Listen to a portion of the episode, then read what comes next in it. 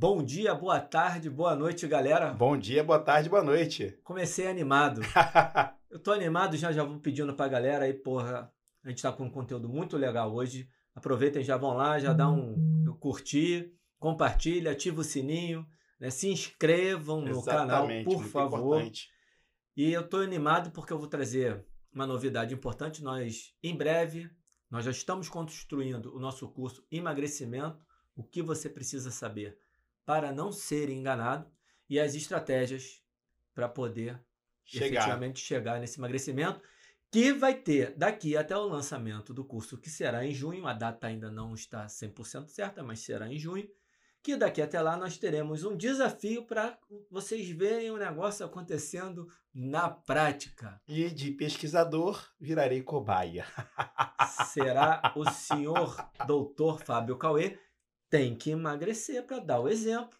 Sim, tá certo. E aí nós vamos fazer um desafio com ele para poder ver na prática algumas coisas que a gente faz. Exatamente. Puxando ali aquela relação do conhecimento com a sua aplicação. Tô juntando útil ao agradável, né? Porque eu já estava pensando em emagrecer, já estava nesse esforço, inclusive eu já emagreci alguma coisa. Né? Se vocês pegarem os vídeos lá da temporada passada e comparar com dessa temporada, vocês já vão perceber isso. Já dá para é. ver. A gente vai fazer um desafio com tudo que é medida simples que qualquer um pode fazer. Exatamente. De maneira muito fácil, para não ficar preso em composição corporal, com bioimpedância, nada disso. Tá? Coisas que são mais fáceis de aplicar. E para quem fizer parte do curso, a gente também vai estar tá, em junho, a gente começa um programa semanal de conteúdo, comentando livros, comentando artigos, comentando reportagens que surjam e também dando informações do dia a dia, da prática baseada na ciência, mas um conteúdo mais contínuo numa assinatura que a gente vai fazer só sobre obesidade e emagrecimento que deve ter o mesmo título, né, o que Exatamente. você precisa saber para não ser enganado. E quem fizer parte do curso já ganha o primeiro mês de assinatura grátis. Então leva um pacote onde tem o curso e a assinatura. Cara, calma que é muita coisa pra galera assimilar. Tem você tanta coisa. Tudo. Não, mas tá bom. É isso. galera, se não assimilou tudo, volta e escuta de novo, porque é muita coisa que a gente está trazendo de novidade para vocês. Foca no seguinte: temos um curso para lançar em junho e para esse curso tem um desafio do Cauê. Cauê mais leve. Vou colocar dessa maneira. Boa, Beleza? bom nome. Ótimo. Inclusive, eu acho que algumas coisas que a gente vai ver no meio do caminho, esses testinhos que a gente vai bolar aqui, que vão mostrar que antes de qualquer emagrecimento, você já tem resultados. Já tem benefícios, já tem benefícios. colhidos pela atividade física. Exatamente. Que não é só o emagrecimento, e eu acho que talvez. Ih, daqui a pouco a gente muda o, tema... o, tema do episódio. Vamos no episódio? Vamos. E aí, Cauê? É só genética esse negócio de obesidade? Cara, para chegar nesse ponto, a gente tem que começar a conversar algumas coisas antes. Né? Porque não vale a pena eu responder sim ou não, talvez. Antes a gente tem que fazer uma revisão né, do que se foi, que foi feito até, até ou agora. Seja, vai trazer pra gente aquela historinha bonita Exatamente. da ciência. A ideia é essa. Oh, já sabia. Então, vamos lá. Na década de 90, eles começaram a pesquisar né, em uma pesquisa chamada. É, um tipo de pesquisa que ficou popular desde a década de 90 até hoje, chamado Genewide Association Studies, que significa estudos associativos de é, genômica de amplo espectro. Para que isso? para tentar determinar quais os componentes da composição corporal. E aí eles utilizavam o IMC como parâmetro para determinar os genes que variariam de acordo com o IMC. Tá? Nesse primeiro trabalho, né, nesse primeiro trabalho GWAS, né, que eles chamam, GWAS, é, eles descobriram um, descobriram um gene chamado FTO, esse gene FTO, na verdade, não é um gene só, são vários genes que é, estão associados com a obesidade. Né? E dentro desses genes descobriram o tal do gene lá que gera resistência à leptina, né? É, enfim, descobriram essa essa parte, né, que estaria associada com a obesidade. Então, a partir dali, eles começaram a entender o seguinte: caramba, então, se existe genes que estão associadas com a obesidade. Então, podemos explicar a obesidade pela genética. Então, se a obesidade pode ser explicada pela genética, quanto que a obesidade pode ser explicada pela genética? Porque isso eles não sabiam. O que, que eles sabiam? Que quando eles faziam diminuição da expressão desses genes, havia uma diminuição da retenção de gordura. Isso é o que eles sabiam. Mas é difícil de você é, tentar colocar isso numa esfera macro, né? Sem pesquisar um amplo espectro de genes. E na época, na década de 1990, não se tinha tecnologia suficiente para isso. Hoje a gente tem. Né? Então, hoje a gente consegue fazer uma varredura de genes, né? E hoje nós temos tecnologias que permitem né, que a gente tenha acesso a outras variáveis da composição corporal. Antigamente, só tinha o IMC. Hoje, só a gente tem IMC, a gente tem percentual de gordura, massa livre de gordura e vários métodos disponíveis para avaliar isso. Né? Então, tudo se começou naquela época com estudos exploratórios, tanto em humanos quanto em animais, para tentar identificar genes que estariam associados com a obesidade. E naquela época se determinavam alvos. Por quê? Porque não se, tinha, não se tinha tecnologia para fazer varredura. Né? Se determinava alvos. Né? Dentro de grupos de genes, se determinava alvos. E isso veio ganhando campo de pesquisa desde a década de 1990 até hoje. Bacana, Cauê. E hoje, depois dessa construção do conhecimento que você está falando, o que, que a gente tem que efetivamente consegue ligar a genética e mostrar esse papel da genética na obesidade? Beleza. Essa é uma excelente pergunta, porque a gente consegue construir esse conhecimento não de uma forma é, direta em humanos. Geralmente a gente consegue construir esse conhecimento de forma translacional. O que, que significa isso? Primeiro eu vejo em modelo animal, depois eu vejo em humanos. Tá? O que, que você tem hoje é, nesse sentido? É, eu tenho alguns genes que estão associados, né?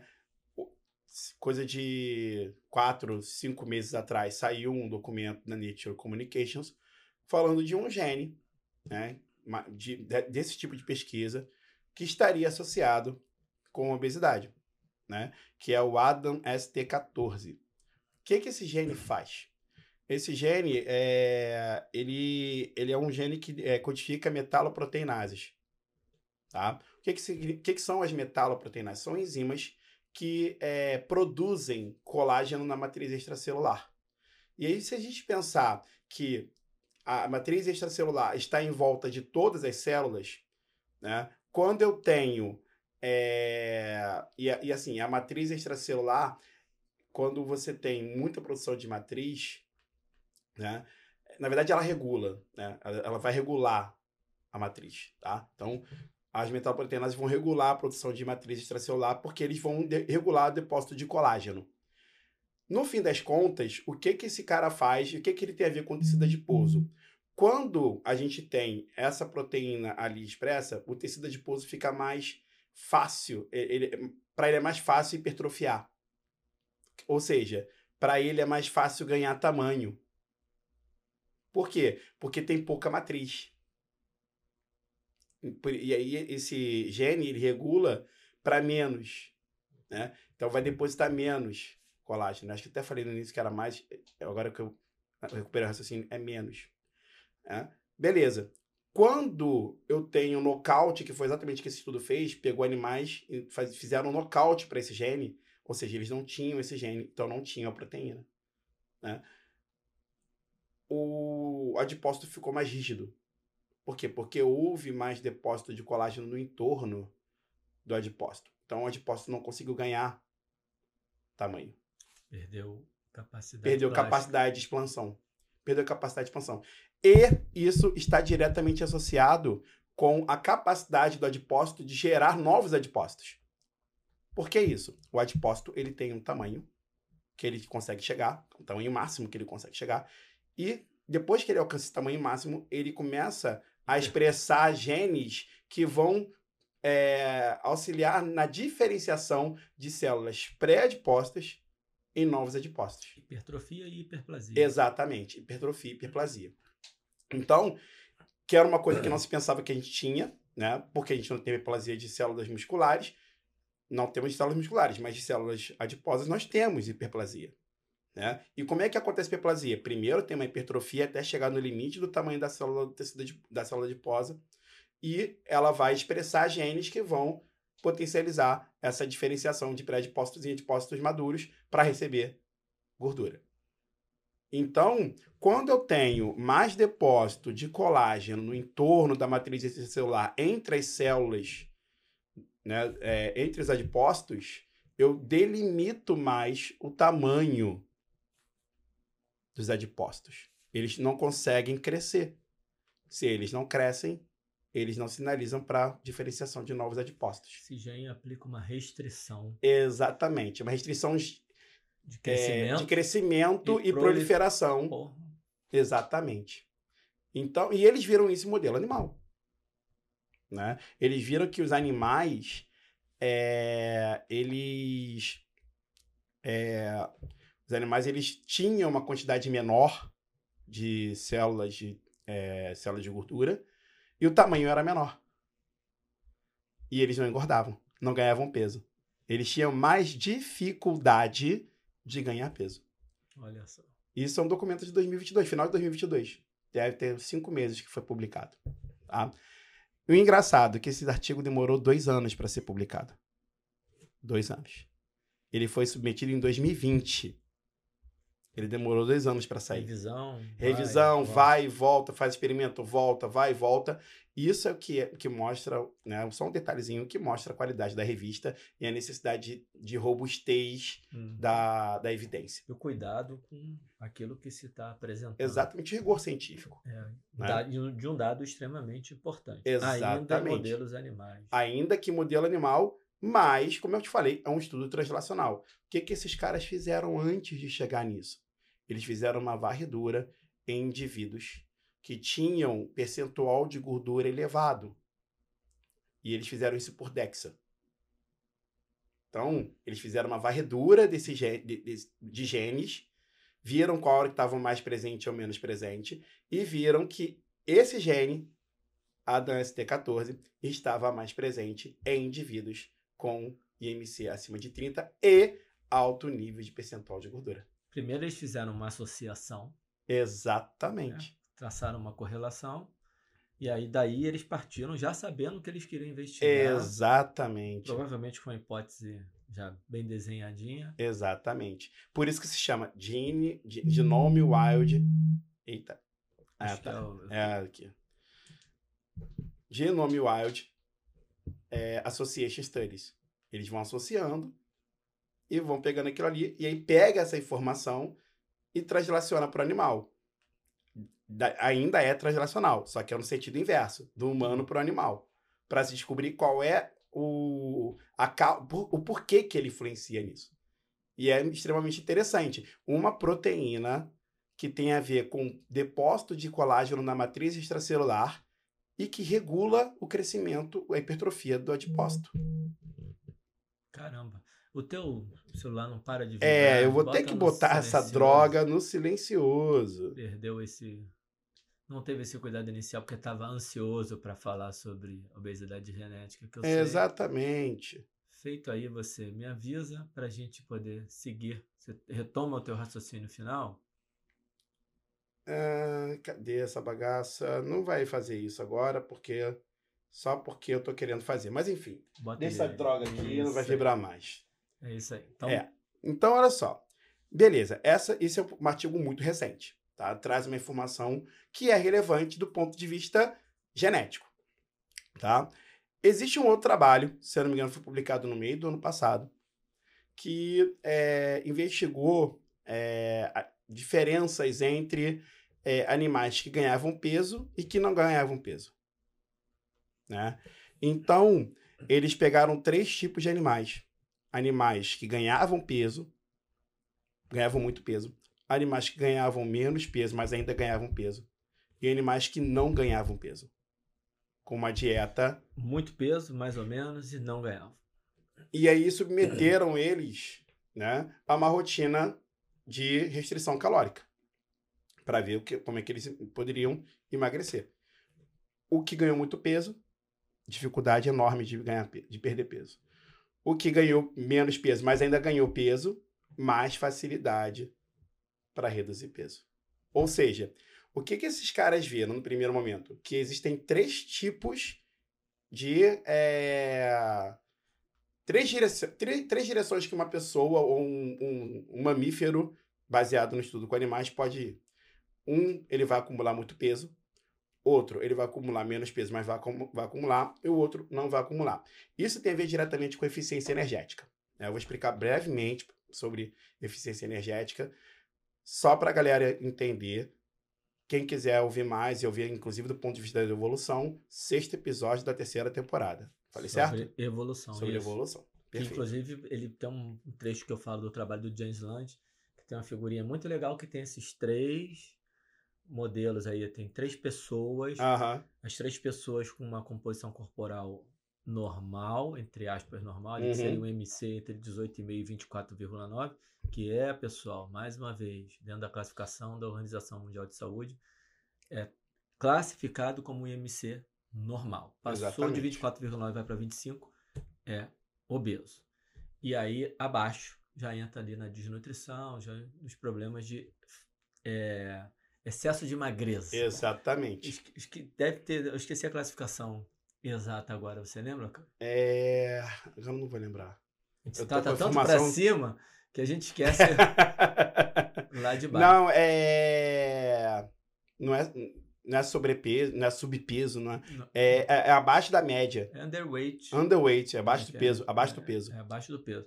E eu tô fazendo, tô falando aqui, tô corrigindo a gente. Teve um episódio que a gente falou que o MC normal estava entre 20 e 24,9. É, Nós ma- dois falamos isso. É entre 21, É 18,5 18,5 e 21, 24,9. 24,9. E aí lá no, nesse episódio a gente fala dessa figurinha que é- são essas três pessoas no ambiente onde o Sapiens surgiu Uhum. versus essas três pessoas no ambiente, esses três modelos no ambiente onde nós vivemos hoje. Uma pessoa com MC normal, a outra ali com sobrepeso e uma terceira pessoa com obesidade. Reduzindo muito a informação. Exatamente. Tá lá no e aí, episódio 6 da terceira temporada. reduzindo a informação sobre eficiência energética, é o seguinte: é, na, na época dos nossos antepassados diretos, caçadores-coletores, tinham aqueles que acumulavam mais energia e aqueles que acumulavam menos energia.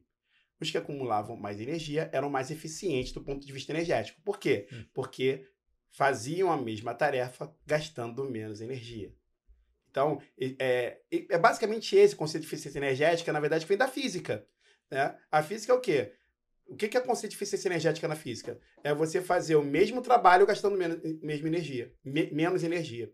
Você faz um trabalho, você tem um- um- um- uma situação A uma situação B.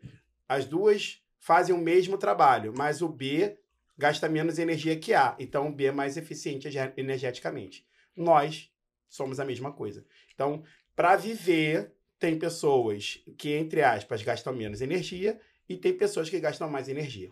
Isso também não se aplica ao armazenamento da energia Sim, consumida? exatamente. Porque a pessoa que é mais eficiente energeticamente, ela vai armazenar mais energia.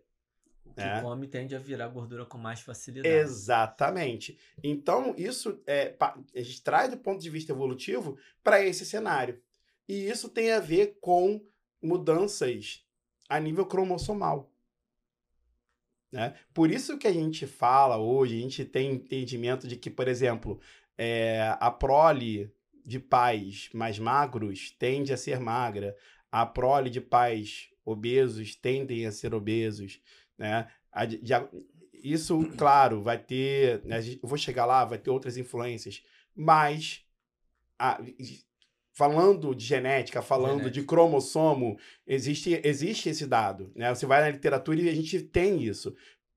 Né, Pais magros tendem a gerar uma prole mais magra, né? Uma prole magra que não vai engordar. E pais obesos tendem a gerar prole que no futuro vão se tornar obesos. Por questões genéticas, também por questões epigenéticas. Exatamente. E vou- um episódio que a gente ainda vai fazer para falar da questão fenotípica, da Exatamente. herança fenotípica que vai da mãe. Mas você já tá dando spoiler da resposta do final. Ih, foi mal. É, pois é. É ansiedade.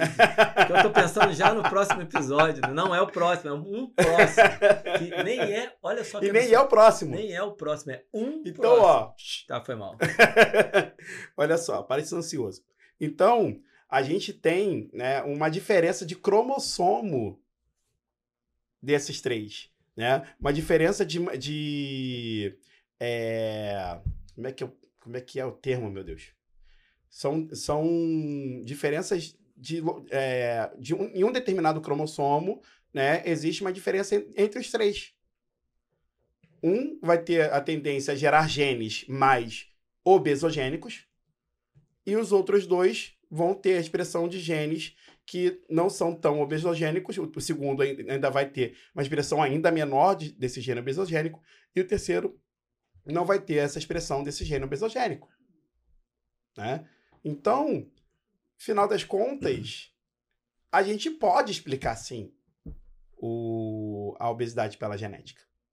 Né? A- a- os, os dados que a gente tem hoje mostram que existem genes né, que podem sim ser a razão de que uma pessoa tenha obesidade. né? Agora, voltamos à pergunta que você me fez. Então, por isso que é assim, que é legal. Se existem esse, existem, beleza. Mas é então, caramba, é só isso. Só que antes, já que você falou que eu tô ansioso, também eu, eu vou me fazer um elogio. Porra, em outras épocas, Cauê, esse celular vibrando em cima da mesa. eu Você pegado teria me essa- dado um cacetada. Se eu não tivesse isu- famoso isunir. Você lembra É, desse mas olha verbo só. isunir? Você conhece esse verbo? Conheço, que nem conheço. existe, né? Isso é lá da nossa adolescência. Sim. E aí, isunir É, mas, mas olha só, temos que reconhecer também que o- o- o- assim, as pessoas vão ver isso aqui no mesmo horário, mas nós mudamos o horário da gravação.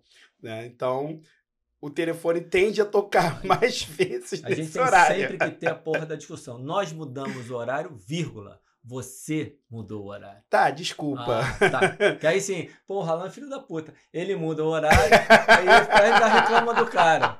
Não, vem com essa não. Meu tá Não, bonitinho aqui. galera, ó, razões de trabalho. Que eu só abro desculpa. pra poder filmá-lo, pra poder fazer uns cortes Desculpa, aqui. razo- razões de trabalho, a gente mudou o dia, mas enfim, o que É, importa é isso. que pra você que tá assistindo a gente, o horário vai ser o mesmo. mesmo. O É dia vai ser o mesmo. Nós mudamos pra não, pra não furar. Isso é Exatamente. Manter o compromisso, Manter o compromisso com vocês. quinzenal.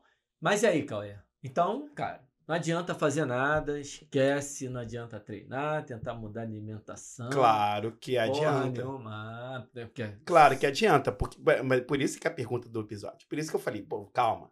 Vamos começar a contar a história do início pra gente entender. Né? A, a pergunta que você me fez foi: obesidade é só genética?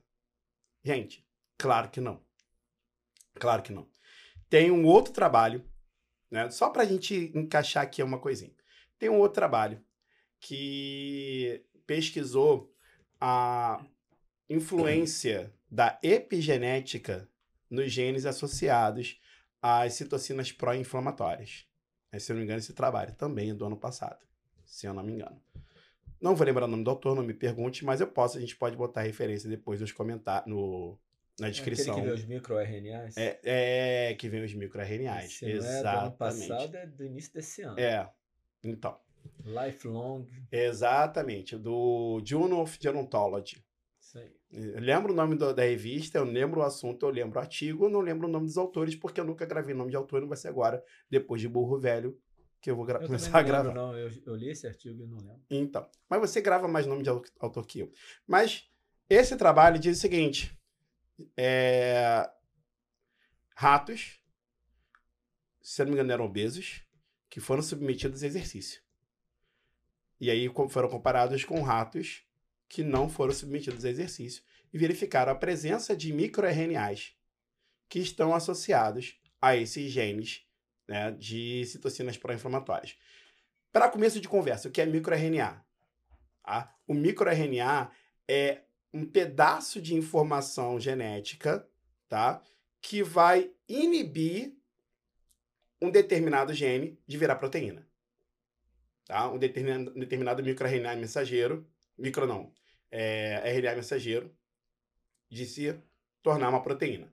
Ou seja, se eu tenho um microRNA, exemplo, eu tenho um microRNA que tem afinidade pela PFK, que é uma enzima que todo mundo conhece, fosforotoquinase.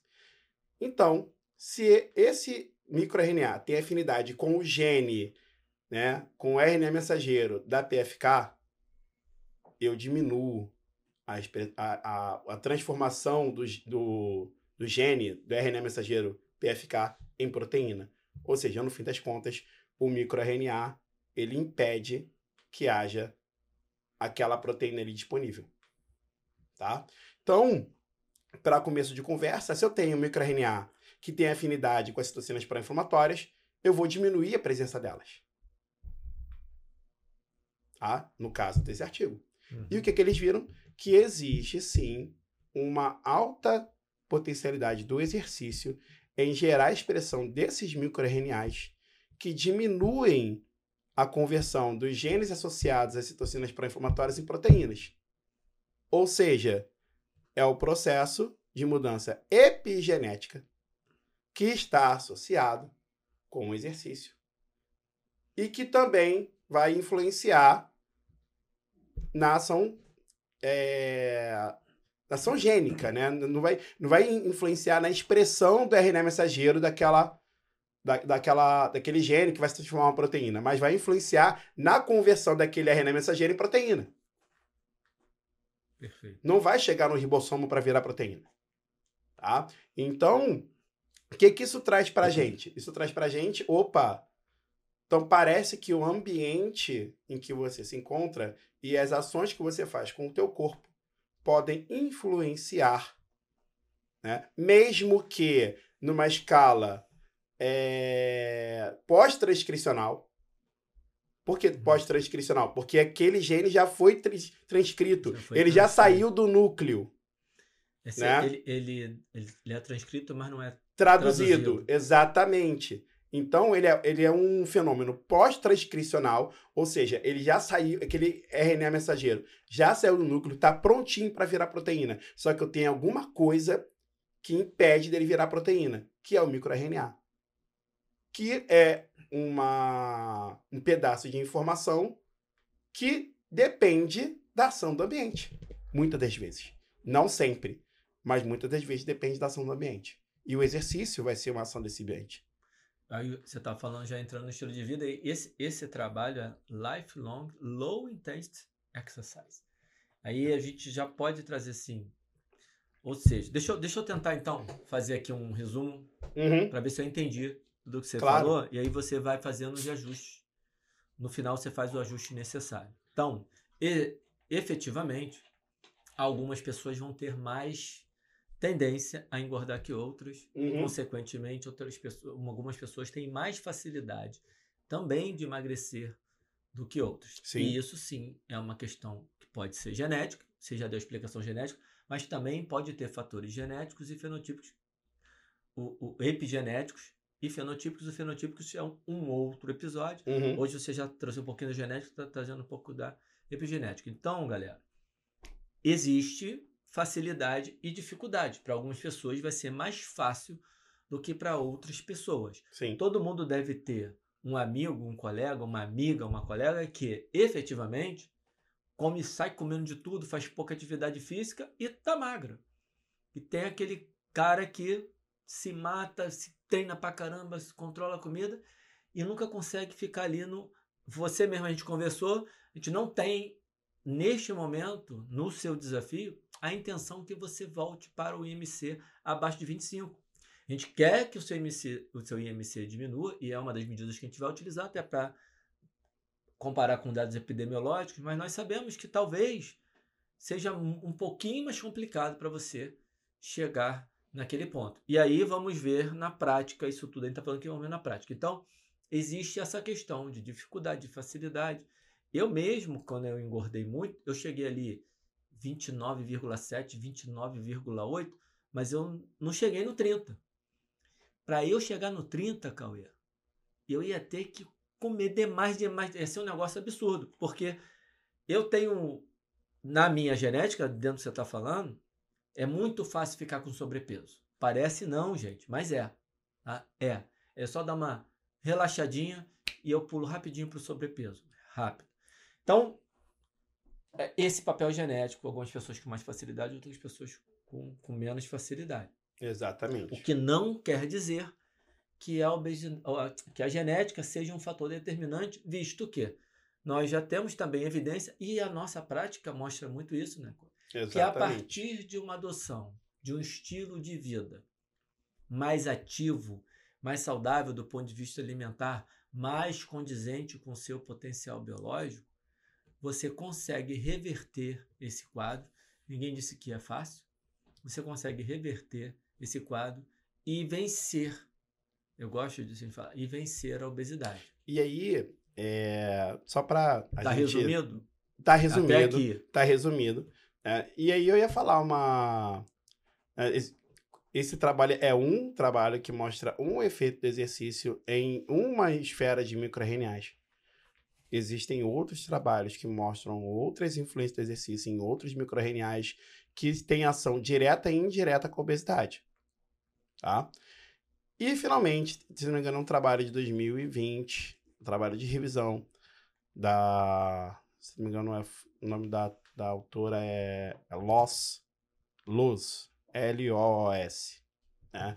que mostra o seguinte: ela fez uma revisão de literatura, onde a gente tem artigos que explicam a obesidade do ponto de vista genético, artigos que explicam a obesidade do ponto de vista do ambiente.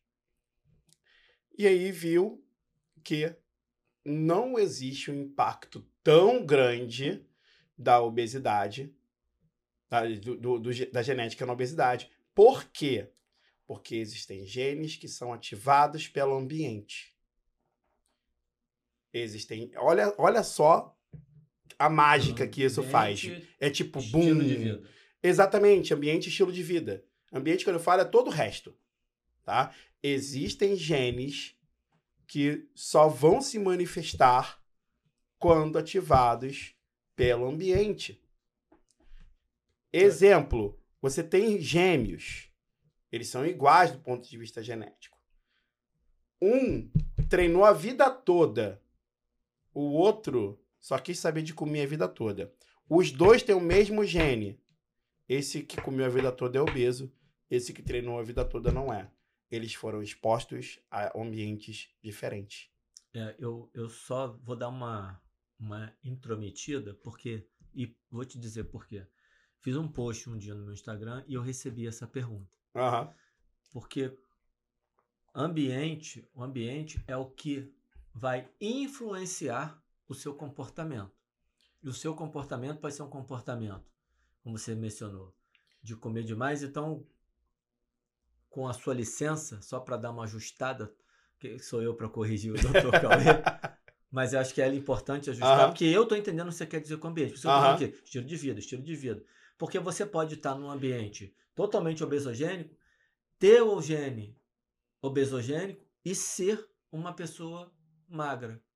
Porque você não adere àquele Porque comportamento. Você mantém um que... estilo de vida saudável não, num ambiente obesogênico. Perfeito. O, mas, é, mas é, olha só. Só para diferenciar Alan, o estilo de vida do. Eu, não, eu, eu tô entendendo onde você quer chegar. Só quero que você entenda o seguinte, a galera que está assistindo a gente entenda o seguinte. Quando eu falo ambiente, né, eu estou falando a influência do ambiente no comportamento, o comportamento é, obedecendo o que o ambiente proporciona, né? E o que acontece na grande maioria das vezes. Por exemplo, você tem uma mesa farta. Você já está falando do desfecho que o ambiente, em geral. É Exatamente. O, o, ambiente dita o comportamento. O ambiente Sim. dita o comportamento. Você está numa mesa farta. Qual, quais são as chances de você, nesse ambiente, comer mais do que você come normalmente? É muito maior. Uhum.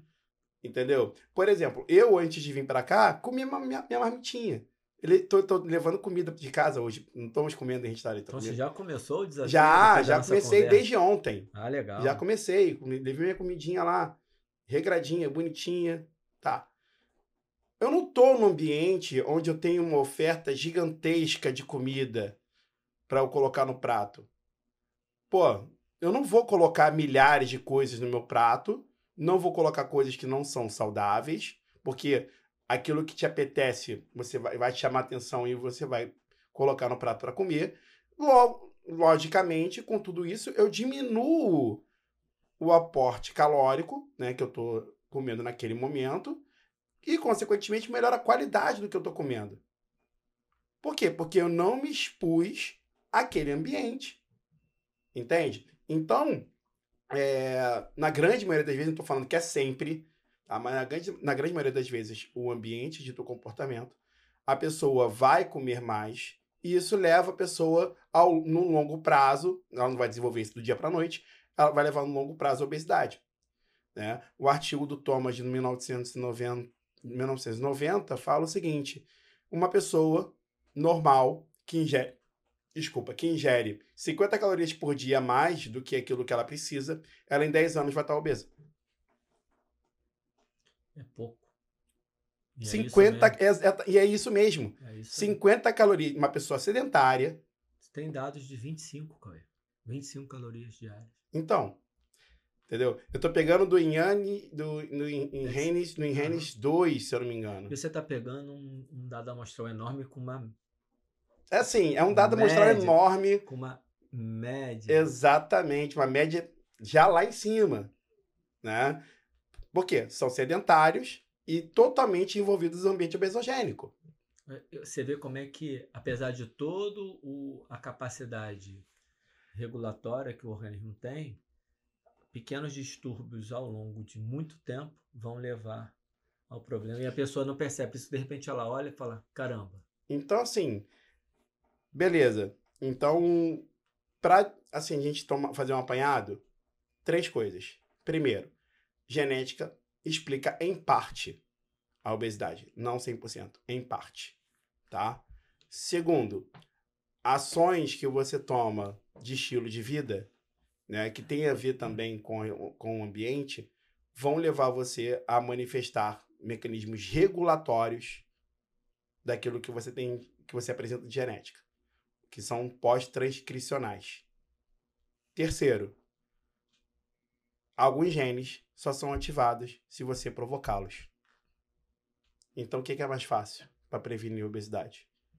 Remediar e mudar o ambiente ou nem entrar no ambiente obesogênico? Mudar, assim, é, é, é, aí é uma reflexão. Né? Por quê? Porque nós estamos todos em um ambiente obesogênico certo? Nós todos temos uma oferta muito grande de comida, uma oferta muito grande de possibilidade de fazer coisas sem menor esforço físico, né? E tudo isso oferece para gente o quê? A possibilidade de ativar genes que tem, que tem relação com o sedentarismo, que tem relação com a oferta de comida e com a qualidade da comida que você come. Né? Então, se a gente consegue mudar esse cenário a tempo de não ativá-lo ou ativá-lo mesmo que pouco, esse gene, e manter uma, uma, uma rotina que faça com que esse gene não seja ativado, um gene que não é ativado, que passa para outra plória, que não é ativado, que passa para outra plória que não é ativado, daqui a algumas gerações esse gene não vai existir mais. Perfeito. Então, galera, respondendo a pergunta, obesidade é só genética? Não, não é só genética. Existe uma forte influência do ambiente e aí aceitando a correção do Alan do estilo de vida, só que ambiente e estilo de vida estão intimamente ligados. Porque ele empurra você para Exatamente. Os biólogos falam né, que não existe mudança de comportamento que não sofra influência do ambiente. Mas nós, e eu sou um exemplo disso, que estou, e existem outras pessoas, e eu estou falando aqui que, do ponto de vista genético, eu não tenho uma facilidade que possa, porventura, aparecer. Ah, lá é magrinha, é fácil falar. Não, não é. Não é fácil. Eu engordo muito fácil. Eu, a minha sorte, talvez, é que eu não me torno obeso com facilidade, mas eu me torno uma pessoa com sobrepeso com muita facilidade. E é, e é muito rápido. Na pandemia, ali nos primeiros três meses, quando eu olhei, eu já estava uns 5 quilos já acima. E aí tem os momentos que eu faço de propósito, aí é de propósito, porque eu vou fazer experimento comigo mesmo. E tem uns momentos que não é de propósito, não, cara, que é da situação que eu tô naquela hora, questão de estresse e tal, enfim. E aí, Cauê, isso, isso bate um pouquinho com, sim, o próximo episódio. E no próximo episódio a gente falar um pouquinho de apetite. E quando a gente for falar de apetite de fome, eu vou entrar um pouquinho na questão da vontade.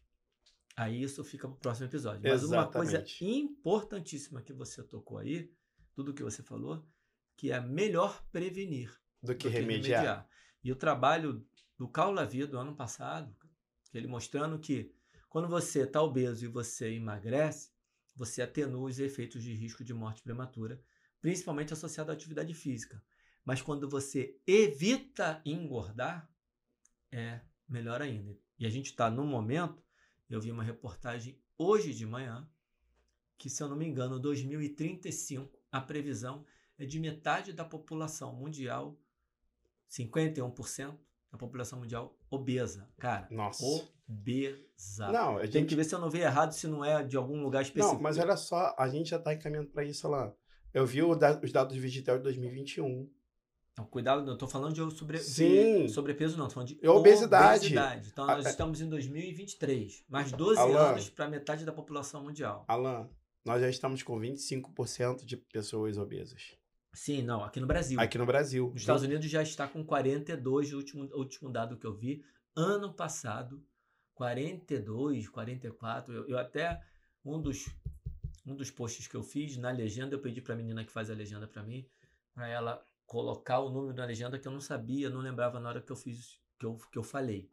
Ela deu é, entre 40 e 40, mais de 40% na, da população americana já está. Então, quando a gente está falando aqui, ainda, ainda dá para, entre aspas, aqui, salvar muita gente. O prevenir é muito importante porque os resultados provenientes da prevenção são melhores que o da correção.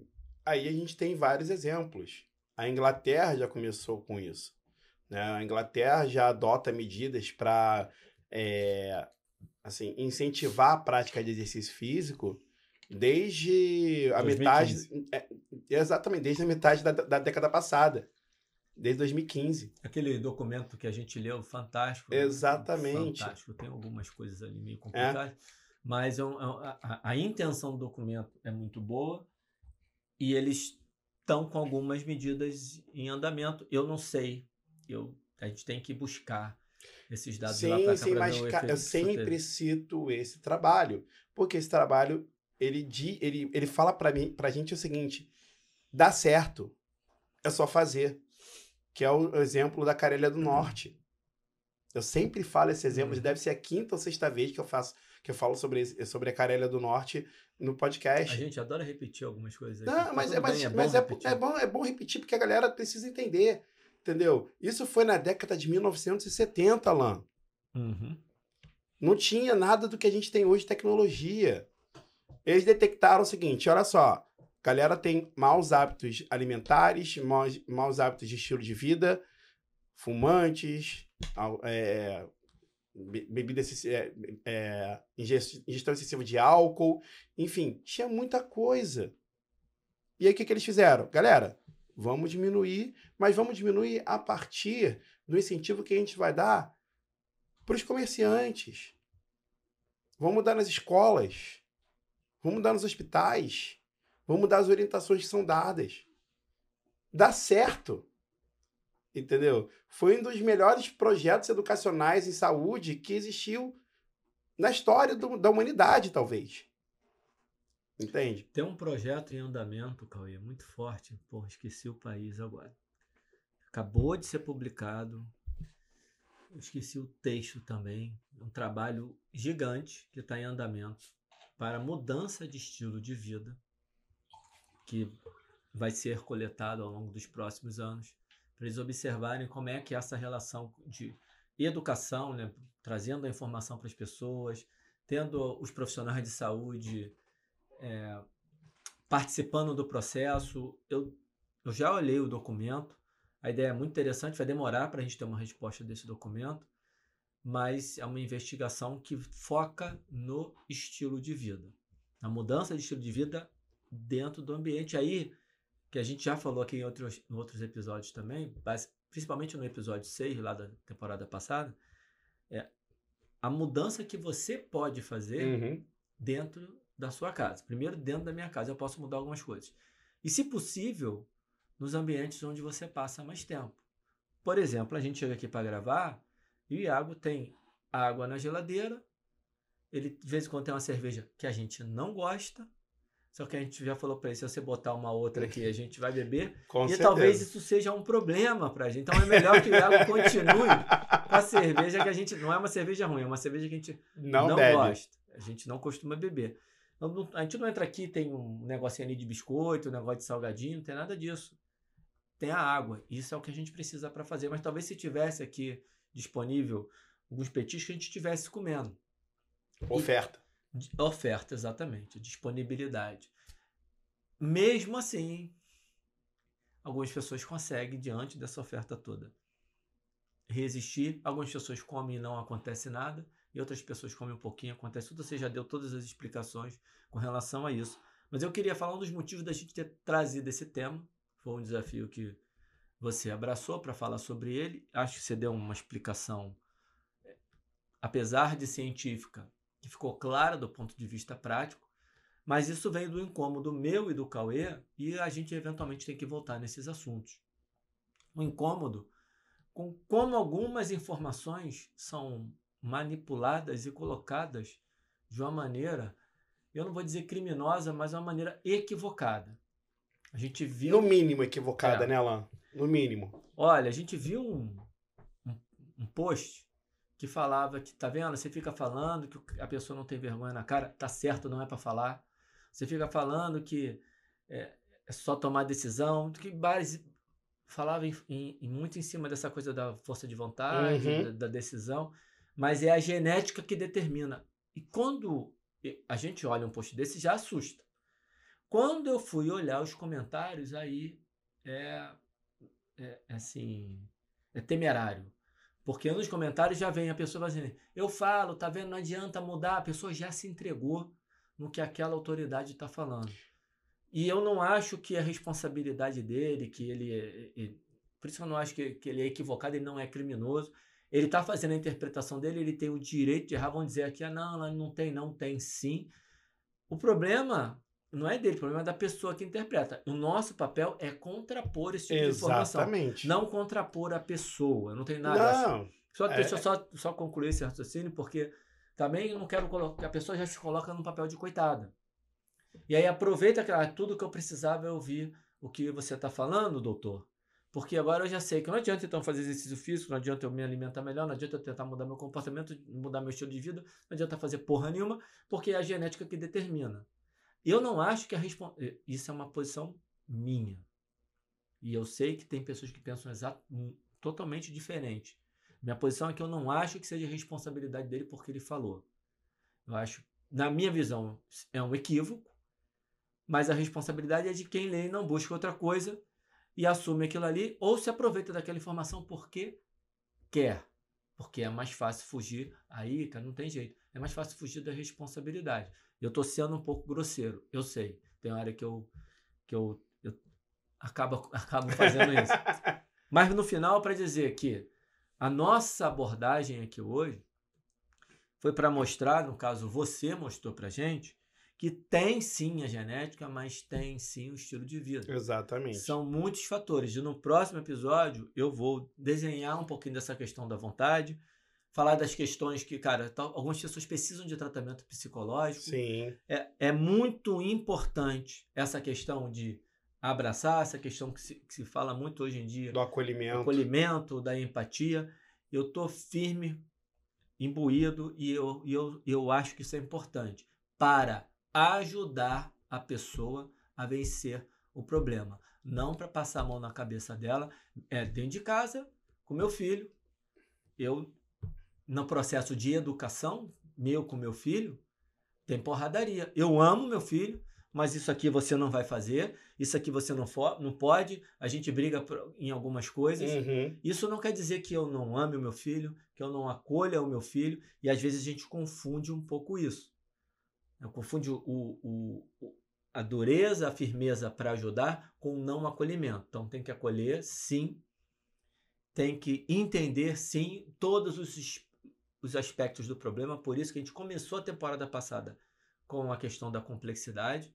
Do ponto de vista, um episódio que a gente aborda o assunto de maneira muito simples. Eu acho que dos que a gente teve a linguagem mais simples possível, num assunto que é muito complicado. Sim. Né? Falar de complexidade. Se você for olhar os trabalhos, pô, modelo material é uma loucura. Cara, assim, é, para falar de genética, para que a galera entenda, a gente não pode citar os experimentos, não pode citar os, os métodos, porque, assim, é, acabou. Desde não tem como. todas as coisas. Mas aí, e aí eu queria que pegar um gancho do que você falou.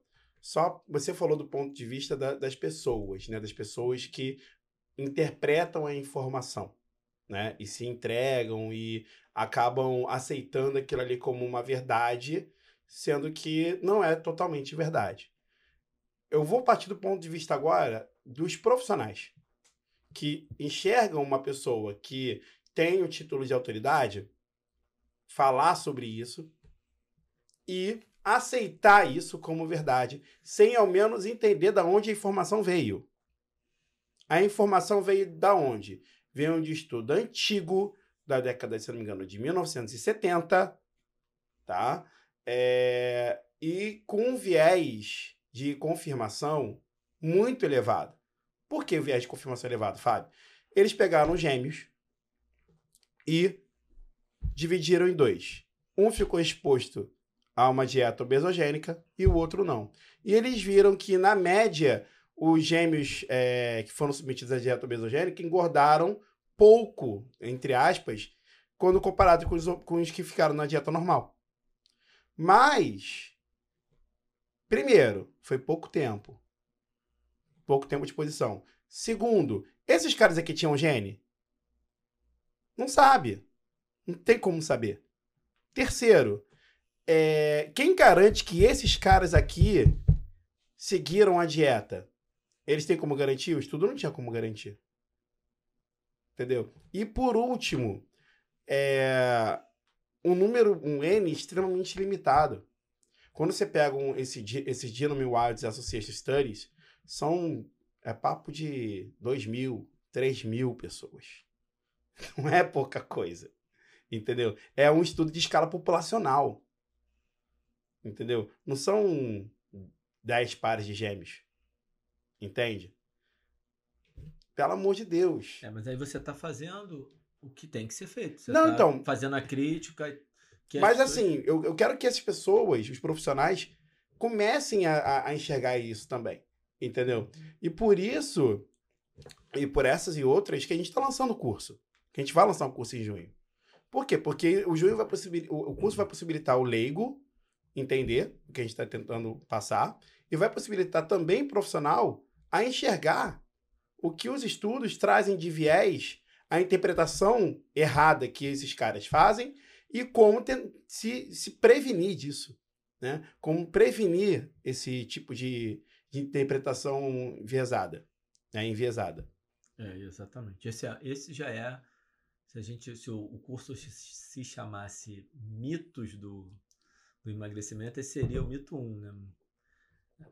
São as, Exatamente. de certa forma, as falácias que falam para você ou que falaram para você e a gente vai tentar desmistificar algumas dessas falácias. O que não significa, Cauê, que a gente também não erre. Exatamente. A gente, eu já mudei de posição algumas vezes. Uma porra clássica minha é o exercício físico. Para mim, a minha visão era ela puramente do gasto energético e o exercício tinha um papel fera no emagrecimento. Aí quando eu travei contato com a evolução e eu fui ver os estudos do Herman Pontzer, eu mudei radicalmente a minha visão e hoje eu já começo a olhar de novo para o exercício com papel mais importante do que eu via dois anos atrás, um ano atrás. É pouco tempo de mudança.